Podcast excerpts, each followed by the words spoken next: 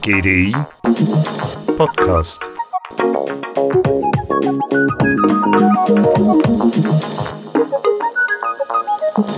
Das Gottlieb Duttweiler Institut verkündet das Ende des Konsums.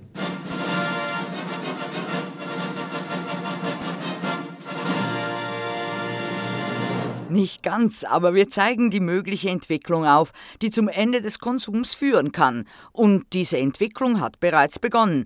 Bis zur Mitte des 21. Jahrhunderts, so die Prognose, wird von dem, was wir heute als Produkte kennen, als Laden oder als Handel, nicht mehr viel übrig sein. Die physische Komponente wird immer enger mit digitalen und mentalen Komponenten des Konsums verflochten. So eng, dass dabei neue Realitäten, neue Welten entstehen.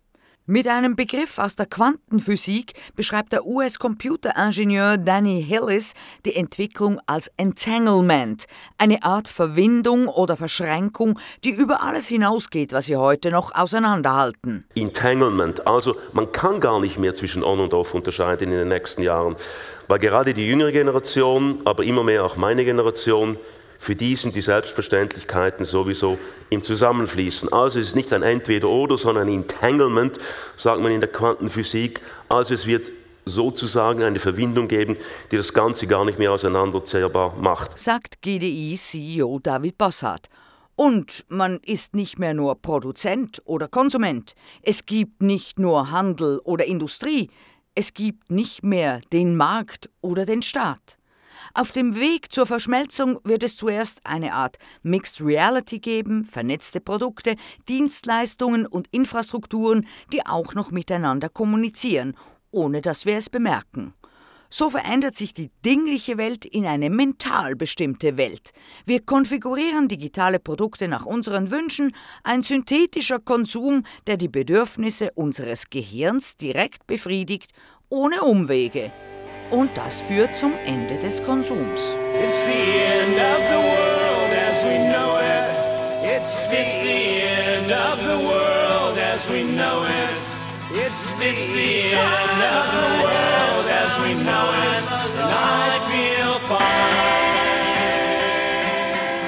Erstens einmal haben wir die Datenrevolution vor uns. Das heißt, Konsum und vielleicht noch viel mehr Shopping, so wie wir es kennen, wird es nicht mehr geben. Wir gehen hinüber in eine Mentalität, wo nicht mehr der Mangel und Mangelwirtschaft an Verfügbarkeit dominiert, sondern Überfluss. Wir haben immer mehr Daten und die Kunst ist vielmehr, wie wir mit diesem Überfluss umgehen. Die Überflussgesellschaft ist keine bloße Illusion von Verrückten mehr. Die exponentielle Steigerung von Rechenleistung und Kommunikationskapazitäten führt zu einem fast grenzenlosen Datenreichtum. Wo diese Daten in Software einfließen, entstehen daraus immaterielle Produkte mit verschwindend geringen Grenzkosten, da sie milliardenfach kopierbar sind.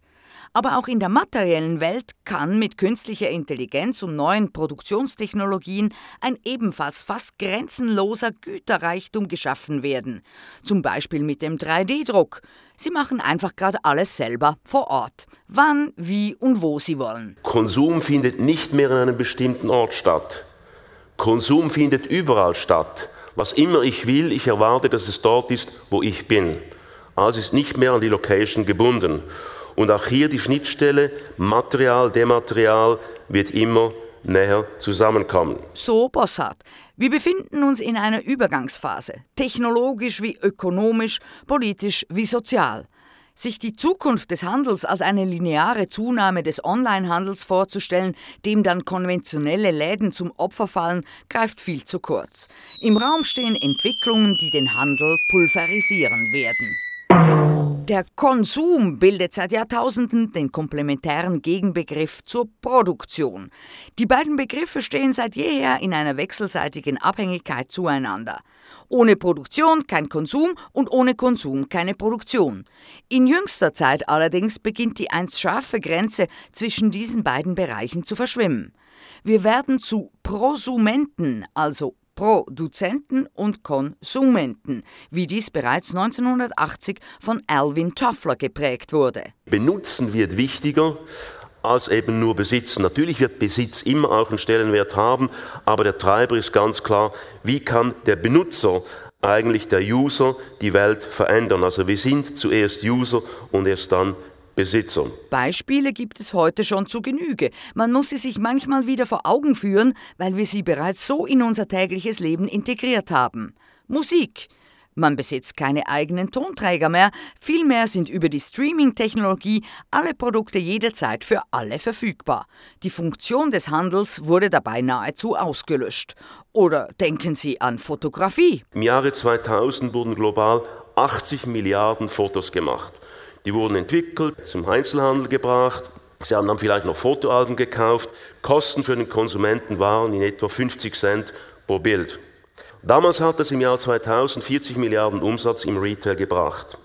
2015 wurden bereits 20 mal mehr Fotos gemacht und 2020 werden 2500 Milliarden Fotos gemacht.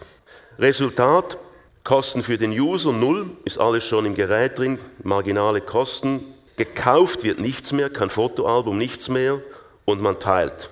Also der Händler ist zuerst desintermediert und dann eliminiert worden. Ende des Konsums beim Fotohändler. Die Spotifyisierung einer ganzen Branche lässt erahnen, dass sich das Muster auf andere Bereiche übertragen lässt.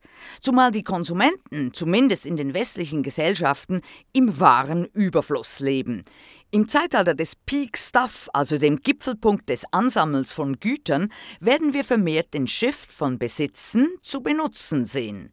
Wir werden Zugang zu intelligenten Services und immersiven Erlebnissen zu tiefen Preisen haben. Gleichzeitig werden wir von Produkten, Dienstleistungen und Infrastrukturen umgeben sein, die im Internet of Anything miteinander kommunizieren, ohne dass wir es auch nur bemerken. Bei fast allen Produkten, die wir heute so exklusiv sehen wie einst eben eine Musik-CD, kann es zu einer Entkopplung von exklusivem Besitz und allgemein zugänglicher Nutzung kommen. Die Mobilitätsplattform Uber hat diese Entkopplung beispielhaft demonstriert. Bisherige Leerstandszeiten privater Fahrzeuge werden reduziert, der hierdurch geleistete Nutzen wird honoriert, der Plattformbetreiber garantiert die Transaktion und streicht eine Gebühr dafür ein. Taxi! Taxi! Für Geschäftsmodelle, die auf eine solche Entkopplung setzen, besteht ein fast unerschöpfliches Potenzial. Ein Jahrhundert, das auf Besitz statt auf Nutzen setzte, hat für viele Produkte gigantische Überkapazitäten produziert.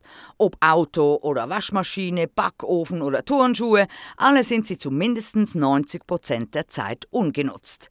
Es vollzieht sich eine Entwicklung von Besitzer zur Nutzerorientierung. Dadurch werden die in den vergangenen 150 Jahren entstandenen Geschäftsmodelle des Einzelhandels umgewälzt. Das Ende des Konsums, wie wir ihn kennen.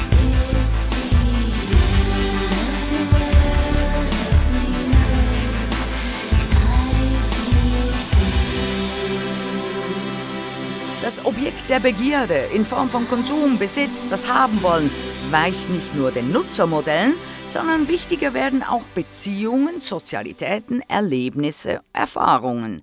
Haushalte geben weniger Geld für physische Güter aus und dafür mehr für immaterielle, digitale Güter und Erlebnisse und dies führt zu einem kontinuierlichen Anstieg des Erlebniskonsums.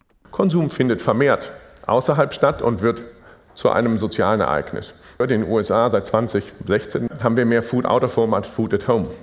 Das heißt, die Zubereitung und der Konsum von Lebensmitteln wird tatsächlich zu etwas Sozialem.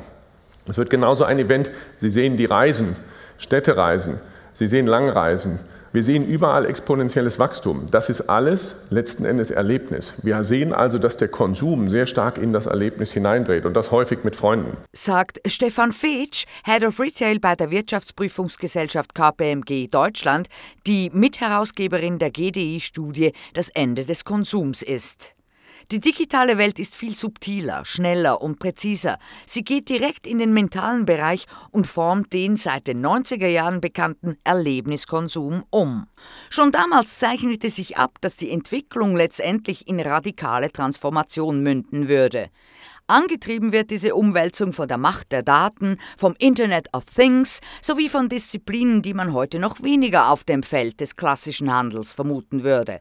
Künstliche Intelligenz und Neurotechnologie, Mixed Reality und neuartige Raumerlebnisse. Zur Entwicklung Besitzer zu Nutzerorientierung kommt also die Entwicklung von Produkt zu Erlebnisorientierung. Auch dies das Ende des herkömmlichen Begriffs Konsum. I shop therefore I am. I shop, therefore I am. I shop, I therefore, I am. I shop, therefore I I am. shop, therefore I am. I shop, therefore I am. You say you want a revolution. Well, you know, we all want to change the world. Technologische Revolutionen definieren regelmäßig mehrere Ebenen in der Wirtschaft neu. Denken Sie an die industrielle Revolution, denken Sie an die Revolution des Computerzeitalters. In der digitalen Revolution werden nun durch die Verdatung alle diese Ebenen dank Immaterialisierung kurzgeschlossen und Produzent und Konsument, Verkäufer und Käufer kommen sich immer näher. Zwischen einem Bedürfnis und seiner Erfüllung wird die Distanz kleiner, zeitlich und produktmäßig. Und je mehr wir uns einer Überflussgesellschaft nähern, je mehr also Güter und Services prinzipiell für jeden verfügbar sind, desto wichtiger wird die Rolle der Logistik, also jener Vorgänge, die Angebot und Nachfrage zusammenbringen. Dies also eine der zentralen Herausforderungen für den Einzelhändler. Was früher vor allem ein Raumproblem war, die Ware muss physisch da sein, wird nun zum Zeitproblem. Wer schneller dorthin liefert, wo ich gerade mein Bedürfnis habe, gewinnt. Im Endeffekt in Echtzeit. Das heißt also, wir müssen die Denkhaltung von der Raumlogistik in die Zeitlogistik überführen. Also wir sind nicht mehr Menschen, die Distanzen ausrechnen, sondern die Zeiteinheit. Das sehen Sie hier schön bei der Belieferung. Sie sagen nicht, wie viele Kilometer, sondern in wie vielen Minuten. sagt David Bossart vom GDI. Mit den datenreichen Plattformen entstehen neue Mechanismen, es kommt zu einem Matching von Verkäufer und Käufer. Die vielfältigen Präferenzen können viel genauer verstanden und berücksichtigt werden. Dabei kann es sich um rationale wie emotionale Elemente handeln, um persönlichen Geschmack und Vorlieben, um Mehrwerte wie Frische, Convenience, also viel mehr als nur der Preis. Nehmen Sie das Lieblingsthema der Händler Preise. Wenn ich immer filigraner, granularer wissen kann, was die Preissensitivität eines Kunden ist, dann kann ich automatisch zu dem kommen, was nach meiner Ansicht kommen wird, individuelles Pricing. Warum soll ich einen Kunden, der bereit ist, mehr zu bezahlen, nicht mehr verlangen, als einen Kunde, wo ich weiß, der ist knapp bei Kasse, der kann einen anderen Preis haben. Frei nach Warren Buffett, Value is about what you get, not what you pay. Der Preis, der Festpreis gar des Industriezeitalters wird vermutlich verschwinden. Das Ende des Konsums, wie wir ihn kannten. But shit, it was 99 cent. Auf eine ganz neue Art in die Gänge kommt diese Entwicklung durch die Neurotechnologie. Die heutigen Krücken des Internets, Mobiltelefone, Tablets, Voice-Assistenten verflüchtigen sich. Was heißt es, wenn der Konsum eben vermehrt synthetisch sein wird in den nächsten Jahren? Eigentlich findet dann der Konsum viel mehr in der Innenwelt statt. Also meine Träume, wie meine Innenwelt gestaltet wird, wird nicht mehr von den physischen Objekten bestimmt, sondern vielmehr von der direkten Schnittstelle in den Computer. Damit verschränken sich die reale und die virtuelle Welt des Konsums in einer Art, in der sich digitale Produkte nach unseren Wünschen konfigurieren lassen. Wenn sich die Produktion der Konsumgüter aus der physischen Fabrik in die Traumfabrik der Menschen verlagert, wandert die Ladentheke in die Köpfe der Menschen. Das Hirn wird zum Point of Sale.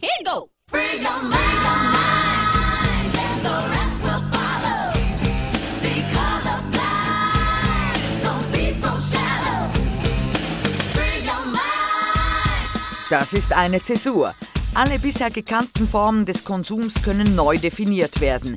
Die Präferenzen beim Wohnen, Essen, Trinken, Kleidern, die Wahl des Partners, die Gesundheitsvorsorge und natürlich auch jegliche sinnlichen Wahrnehmungen. Wir werden das Essen auseinandernehmen. Das heißt, wenn wir in der Lage sind, die Sinnlichkeit abzuspeichern, dann werden Sie eine Banane essen können und Sie spielen sich die Currywurst drauf. Oder wenn Sie die Currywurst eben nicht mögen, dann werden Sie unterschiedliche Dinge drauf mögen. Was aber da sein wird, ist, dass Sie letzten Endes den physischen Akt der Ernährung, das Gut, was Sie heute noch im Supermarkt kaufen, dass Sie das komplett entfernen von dem, welche Emotionen, welche Wahrnehmung Sie haben. Sie sind in der Lage, das beschissenste Essen zu essen und sich dazu ein Fünf-Sterne-Menü einzuspielen. Denn Sie werden dann sehr wahrscheinlich individuelles Essen, was für Sie optimal kreiert ist, herstellen, zu sich nehmen, während Sie auf der anderen Seite ihren Leidenschaften, was das Essen angeht, komplett nachgehen können. So Stefan Fetsch. Der Konsum findet immateriell im Kopf statt. Abwechslung garantiert. Das Ende des Konsums.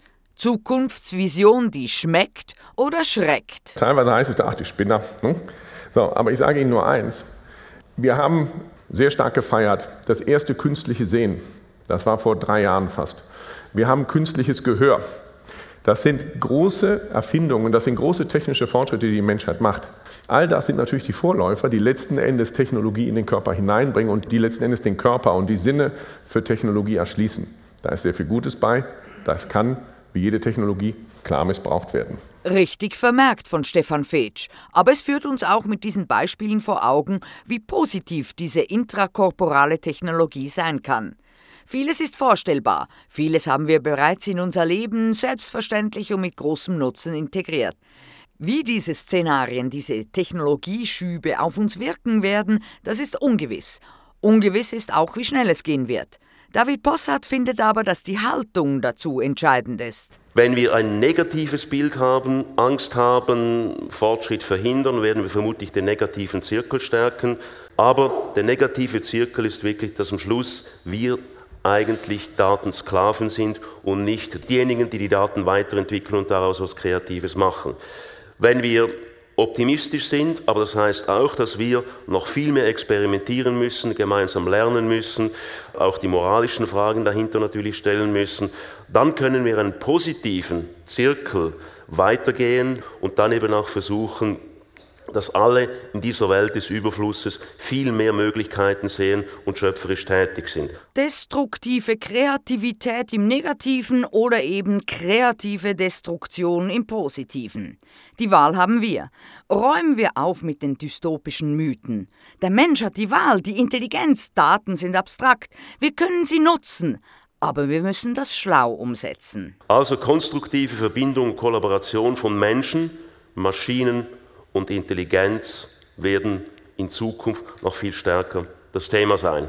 Viele ahnen, eigentlich geht es in die Richtung, aber man hat noch ein bisschen Mühe, das näher an sich herankommen zu lassen. Aber ich glaube, Verdrängung ist keine Zukunftsstrategie.